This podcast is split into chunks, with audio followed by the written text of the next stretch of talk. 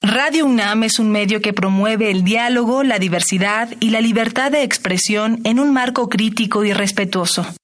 Los comentarios expresados a lo largo de su programación reflejan la opinión de quien los emite, mas no de la radiodifusora. ¿Qué podemos hacer hoy por el planeta? Cuando tengas alguna herida pequeña en tu cuerpo, opta por colocarte arcilla verde o polvo de tepescohuite en lugar de las banditas plegables, ya que estas están hechas de plástico que puede tardar por lo menos 150 años en degradarse.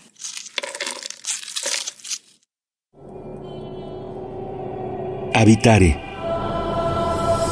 Hola, ¿qué tal, ecófilos y ecófilas? Sean bienvenidos a una nueva transmisión de Habitare, Agenda Ambiental Inaplazable. Yo soy Mariana Vega, les saludo con un nuevo tema con mucha emoción en esta semana y me encuentro como siempre acompañando a la doctora Clementina Equipo. Hola Mariana, sí, pues ahora un, tema muy interesante. Eh, poco conocido, creo yo, y muy importante. Y para eso tenemos como invitado a Roberto Lindig, que es ecólogo de la restauración, adscrito como investigador al Instituto de Investigaciones en Ecosistemas y Sustentabilidad en la ENES Morelia. Bienvenido, Roberto. Gracias, gracias por la invitación. Muchas gracias por acompañarnos y ustedes quédense en esta transmisión. Estaremos platicando acerca de restauración ambiental en el siglo XXI. Quédense en este Habitare Agenda Ambiental Inaplazable. Empezamos. El Instituto de Ecología de la UNAM y Radio UNAM presentan. Toma segundos destruir lo que ha crecido en años. Toma horas devastar lo que se ha formado en siglos. Tomar acciones para rescatar nuestro ambiente solo requiere un cambio de conciencia. Habitare. Agenda ambiental inaplazable. Ciencia, acciones y reacciones para rescatar nuestro planeta. Nuestra, casa. Qué gusto que continúen con nosotras en este Habitar y Agenda Ambiental Inaplazable. A inicio del programa les adelantamos que estaremos platicando acerca de restauración ambiental en el siglo XXI con el doctor Roberto Linding. Y Clemen, el tema de la restauración, o mejor dicho, la palabra restauración, puede que traiga demasiadas imágenes a nuestras mentes, pero juntándolo a nuestro contexto actual y en el tema de medio ambiente, se vuelve algo más que necesario que le conozcamos a fondo. Y sí, el, gran eh, reto, y a veces se confunde la reforestación con la restauración, pero el reto es algo más que la reforestación. Entonces, bueno, para entrar un poco en, en, tema, explícanos exactamente a qué nos referimos cuando hablamos restaurar un ecosistema, Roberto, por favor. Claro. Bueno, la restauración ecológica o la restauración ambiental de ecosistemas lo que busca es asistir o ayudar a la recuperación de un ecosistema que ha sido dañado, degradado o destruido. Esa es la definición de la Sociedad para la Restauración Ecológica Internacional. Y en la práctica lo que nos lleva es a intervenir los ecosistemas para mejorar su estructura y su función. ¿Qué quiere decir esto? Pues que vuelvan a aportar servicios ecosistémicos como la recarga de acuíferos o que vuelvan a ser hábitat para especies importantes por muchas razones. Y hoy en día la restauración pues ha llevado otros caminos o nos ha llevado por otros caminos. Entonces hoy en día pues también se habla de restauración productiva, donde buscamos recuperar la estructura y función de ecosistemas, pero que sean productivos desde un punto de vista de provisión, ¿no? En sistemas agrosilvopastoriles, por ejemplo. O también se habla hoy en día de la restauración biocultural, donde buscamos no solo restaurar, digamos, el componente natural o biótico del, del socioecosistema en este caso, sino también las relaciones entre la cultura, las personas y la naturaleza. Con ese panorama creo que nos va quedando cada vez más claro. Entonces cuéntanos, por favor, Roberto, ¿a qué te dedicas? ¿En qué consiste el trabajo de investigación que tú realizas para entender en la restauración ecológica? Claro, en el laboratorio el trabajo que realizamos gira en torno a entender los procesos que nos permiten llevar un ecosistema dañado a una condición restaurada. Hemos trabajado por cerca de 20 años en ecosistemas severamente degradados, ¿no? Ya sea por la interacción, por ejemplo, entre actividades humanas como la agricultura y erupciones volcánicas, que es el caso de las zonas alrededor del volcán Paricutina, aquí en Michoacán también en sistemas que han sido degradados por contaminación del agua, en humedales, ¿no? Cómo restauramos humedales donde el agua contaminada incrementa la concentración de nutrimentos y eso hace que algunas especies se vuelvan sobredominantes y perdemos hábitat para otras especies. Y también hemos trabajado en zonas mineras para rehabilitar pues el daño que causan estas actividades en los ecosistemas. Entonces, eh, eh, tú debes, para este tipo de investigación o este tipo de trabajo, tienes que tener, eh, supongo, una idea de cuáles eran las condiciones naturales para idealmente llegar a algo parecido, no, no exactamente igual. ¿Cómo, ¿Cómo haces este tipo de investigación? Si llegas, por ejemplo, a una zona que está deforestada, eh, con qué eh, información de respaldo cuentas o qué tipo de información tienes que buscar para, para empezar a, buscar cómo hacer el trabajo. Claro, bueno, el tema del sistema de referencia es uno de los temas que ha sido controversiales en el campo de la restauración prácticamente desde sus inicios a principios del siglo pasado, porque efectivamente en algunos casos por información histórica, por estudios previos, pues sabemos más o menos cómo se encontraba ese ecosistema antes de que lo destruyéramos. Pero hay muchos casos en los que no sabemos cuál era el estado original o que es difícil definir o llegar a un consenso con respecto a qué es el estado original. Pensemos en Mesoamérica, en, en nuestro país. Bueno, ¿cuál sería ese sistema de referencia? Eh, antes de la industrialización del país, a la llegada de los españoles, antes de que se consolidaran las grandes civilizaciones de Mesoamérica, es muy difícil, ¿no? Eh, por lo tanto, a veces lo que se usa es un sistema de referencia contemporáneo, o sea, un sitio cercano al lugar que queremos restaurar que podemos estudiar con cierto detalle y usarlo como referencia. Aunque en este siglo, debido a las consecuencias de la crisis ambiental que vivimos, que incluye el cambio climático, pero no exclusivamente el cambio climático, pues nos enfrentamos a una realidad distinta, donde ya no hay necesariamente sistemas de referencia. Tenemos ecosistemas invadidos por especies exóticas, tenemos, insisto, el cambio climático y se ha propuesto la restauración de lo que algunos autores llaman ecosistemas nuevos que son conjuntos de especies que no existían en el pasado, que ahora coexisten o tienen que coexistir, ¿no? Eh, entonces, sería otro sistema de referencia, pero en ese sentido novedoso. Es muy interesante, sobre todo por la manera en la que lo narras, Roberto, el pensar también que con el tiempo estas cosas tienen que ir cambiando y hablando exclusivamente de la restauración, pensando que la Asamblea General de Naciones Unidas declaró esta como la década de las de, para la restauración de los ecosistemas. Eh, lo que planteas es fundamental saber que los tiempos actuales cada año se habla de las necesidades del planeta como en una cuestión general, ¿no? Tú ahora que articulas esta serie pues de temas eh, individuales pues nos gustaría mucho preguntarte cuáles son los retos eh, para México dentro de esta década de la restauración y o qué es deseable que, que tengamos en algún momento. Pues a mí me parece que el principal reto como país sería articular un, un, plan nacional de restauración, que no lo tenemos articulado todavía. Eh, México es un país megadiverso, es uno de los 10 países con mayor diversidad del planeta. También somos un país culturalmente muy diverso y eso pues presenta oportunidades y retos. También somos un país que ha sufrido el impacto del crecimiento de las manchas urbanas, de la ampliación de la frontera agrícola, sobre todo durante el siglo pasado, Y además, eh, los modelos de cambio climático pues indican que México es uno de los países que va a sufrir impactos negativos de magnitud considerable. Entonces, ante ese escenario, pues los retos en México son múltiples. Tenemos que restaurar muchos ecosistemas para que nos provean de servicios ecosistémicos, por ejemplo, eh, proveer agua para las zonas urbanas.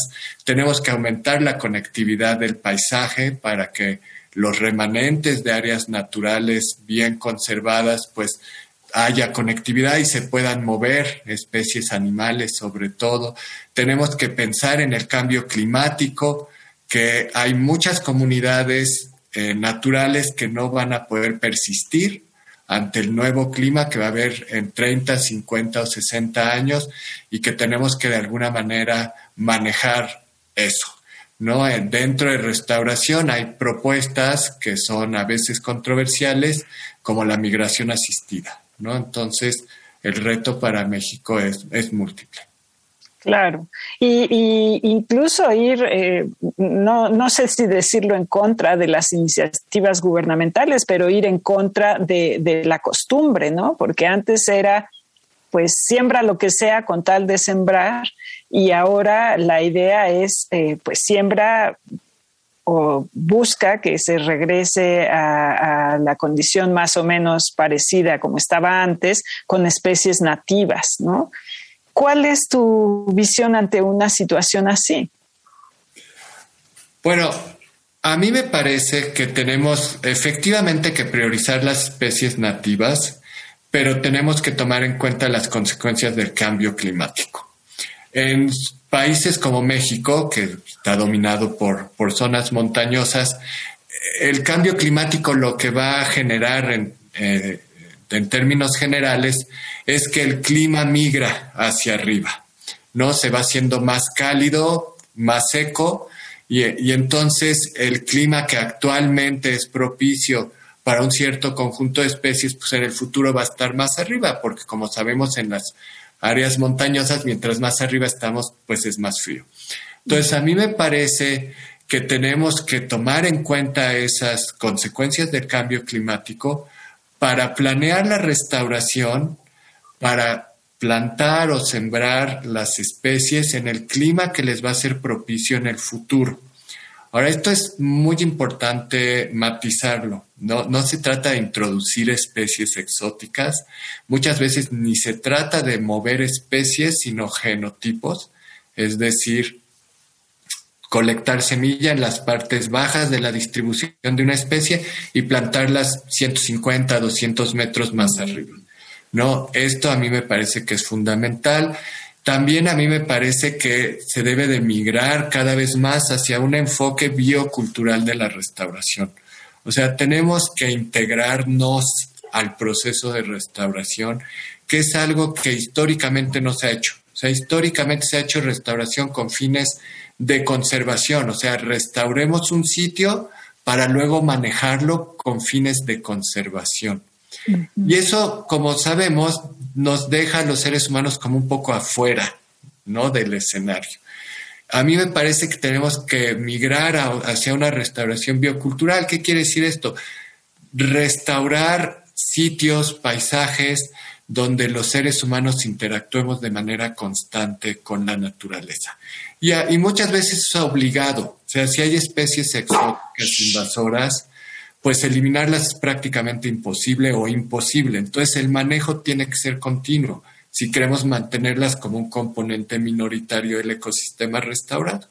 Entonces, bueno, en ese sentido me parece que es muy importante lograr este nuevo tipo de restauración que desde mi perspectiva no solo restaura la naturaleza, sino que también restaura o recrea la relación entre nuestra especie y el resto de la biosfera que a mí me parece que es algo que está muy deteriorado, ¿no? Por, por siglos, pues ha sido una, una relación de dominación, donde el ser humano, en particular los hombres, eh, y lo digo en el sentido de género, pues dominamos a la naturaleza y obtenemos de ella recursos, con las consecuencias que ahora vivimos. Claro, históricamente ha sido muy cómodo esta creencia de que la naturaleza está para servirnos y que podemos extraer, extraer y utilizar a como nos dé de entender la vida sin tener estas consecuencias o que va a ser infinito, ¿no? Existe también esta idea de que los recursos, como muchas veces en primaria se nos enseña, están los que se van a acabar en algún momento y los que no. Y pasa el tiempo, a lo que comenta Roberto, y esas ideas también tienen que cambiar y hay que trabajar con lo que existe. Vamos a hacer una pequeña pausa para recordarles las redes en las cuales nos pueden escribir si es que tienen alguna duda o comentario de este tema. ¿Cuáles son, Clemen? Estamos en Facebook en Instituto de Ecología UNAM, todo junto, en Twitter arroba y Ecología UNAM y en Instagram Instituto-Ecología UNAM para que nos manden todas sus dudas o comentarios. Y Roberto, algo muy interesante que comentas ahora es romper con esta idea que existe de que no somos parte integral o parte que esté todo el tiempo interactuando con esta naturaleza. Y de pronto la pregunta general me parece que es, pues, ¿qué tiene que ver conmigo o de qué manera también yo participo en esto? Me gustaría que nos comentes un poco para quienes nos escuchan, de qué manera podemos contribuir como ciudadanía a la restauración y sobre todo con la experiencia que ya tienes tú en Morelia. Claro. Bueno, en, mi experiencia en términos de restauración ecológica, ah, la mejor manera de participar pues es involucrarse, ¿no? En el proceso de restauración. Eh, prácticamente en, en todas las ciudades, en todos los pueblos hay necesidades de restauración ambiental y muchas veces el primer paso es la organización de la comunidad. ¿No? Eso es, es fundamental. Eh, hay campañas de reforestación, no necesariamente la reforestación es restauración, eso es importante mencionarlo. La reforestación puede ser una herramienta que lleve a la restauración, pero por sí sola no necesariamente nos va a conducir a un ecosistema restaurado. Pero bueno, participar en este tipo de acciones, tener conciencia de dónde salen los recursos que usamos cada día, de dónde sale el agua, eh, ¿no? Es, es, digo, más allá de saber que el agua es parte del ciclo del agua, me refiero a concretamente saber el agua que consumimos, de qué origen tiene. Eh, aquí en la ciudad de Morelia, por ejemplo, hay un manantial, que es el manantial de la Mincita, que aporta cerca del 40% del agua de la ciudad. Y es sorprendente que muchos morelianos no saben eso no lo saben.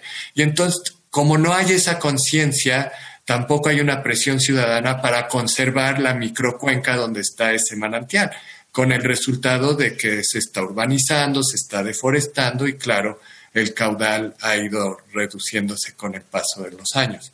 Entonces, tener realmente una conciencia de, de cuál es el origen de, de todos esos bienes que usamos de la naturaleza, de dónde surgen y qué podemos hacer para conservarlos y restaurarlos. Y muchas veces se habla pues de estas campañas de reforestación que bueno lo único que sabes es que vas a sembrar un arbolito y que luego quedan pues a veces en el olvido. Existen campañas así de, restauración. Eh, la verdad es que no se me había ocurrido pensar en ello, pero eh, sería muy interesante o eh, métodos, ¿no? Que tú como ciudadano, si tienes un, predio y te interesa conservar un cachito de, tu predio para bienestar del ecosistema o del entorno natural, que pueda seguir ese instructivo, ¿dónde se puede informar la gente?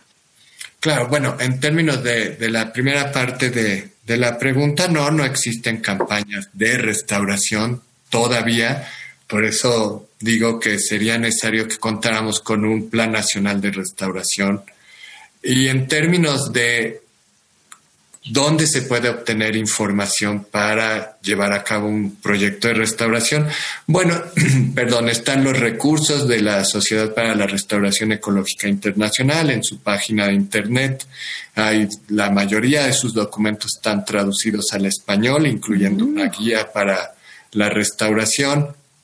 Eh, desde luego, la, la Universidad Nacional pues cuenta con varios laboratorios que hacen restauración ecológica y ambiental y, cuentan con páginas y también en otras instituciones de investigación y universidades como el INECOL, donde hay un, grupo de restauración con una larga tradición.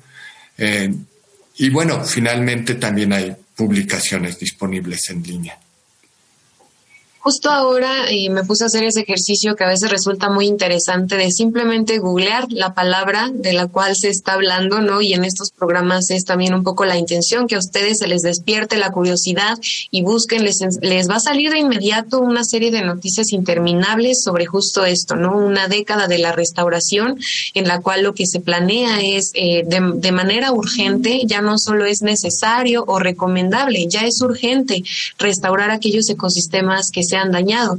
Si el fin último de todo esto es, a final de cuentas, rescatar todas las formas de vida en la Tierra, a lo mejor como ya se conocen o que muchas cosas no se pierdan, me gustaría preguntarte, Roberto, si hay algún tema que en particular te preocupe, porque de no atenderse de manera correcta, a lo mejor pueda significar la pérdida de un ecosistema en el caso de lo que tú trabajas. Claro, bueno, a mí me parece que hay varios puntos críticos en ese sentido en, en nuestro país, ¿no?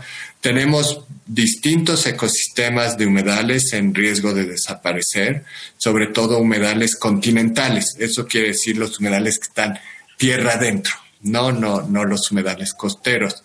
Eh, bosques que están representados por áreas muy pequeñas, como los, los bosques mesófilos de montaña también son, los ecosistemas eh, de las partes más altas de las montañas, ¿no? Lo que se conoce como ecosistemas alpinos. Ahora, lo que es lamentable es que muchos de estos ecosistemas tal vez están condenados a desaparecer por el cambio climático. En un estudio que tuve el privilegio de, colaborar con el doctor Cuauhtémoc Sainz de la Universidad Michoacana, pues se modeló el, hábitat climático para el Oyamel, para aves religiosa en, en el país. Y, por ejemplo, para la reserva de la mariposa monarca, pues desaparece este hábitat climático en el futuro. Entonces, hay cosas que son inevitables dado la tendencia que está siguiendo el cambio climático y que desafortunadamente pues no estamos deteniendo con la velocidad que deberíamos. Y, bueno, eh, complementando a lo que dices, eh, específicamente para que nuestra audiencia eh, piense en los ecosistemas de humedales a los que te refieres, son, bueno, por ejemplo, en el estado de Michoacán, los que están asociados al lago de Pátzcuaro, al lago de Siragüen, Chimilco, ¿no? Que con el paso de los siglos hemos ido desapareciendo los lagos que, que enamoraron a a los eh, aztecas y luego a los españoles, pero luego dedicaron buena parte de su tiempo para transformarlo, ¿no? Entonces, eh, me gustaría tener algún, eh, algún mensaje esperanzador, ¿no? Es triste, por ejemplo, lo que dices de la monarca. ¿Qué se puede hacer para que no suceda la desaparición del bosque de Oyamel que es una especie, que son, es una especie de la que depende, por ejemplo, la mariposa monarca, ¿no? Con todo lo que hay alrededor que afecta a esas migraciones. Claro, bueno, en el caso particular de la mariposa monarca y los bosques de Oyamel, pues es importante reconocer que no hay una relación directa entre los árboles y las mariposas. O sea, lo que ocurre es que el hábitat que es propicio para el árbol también lo es para la mariposa.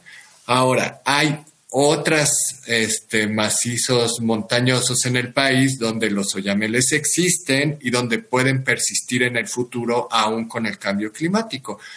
Claro, montañas de mayor altitud como el Nevado de Toluca, el Pico de Orizaba, ahí es donde los bosques de oyamel pueden persistir en el futuro. Ahora, en términos de la mariposa monarca, es posible que las mariposas migren hacia estos nuevos sitios.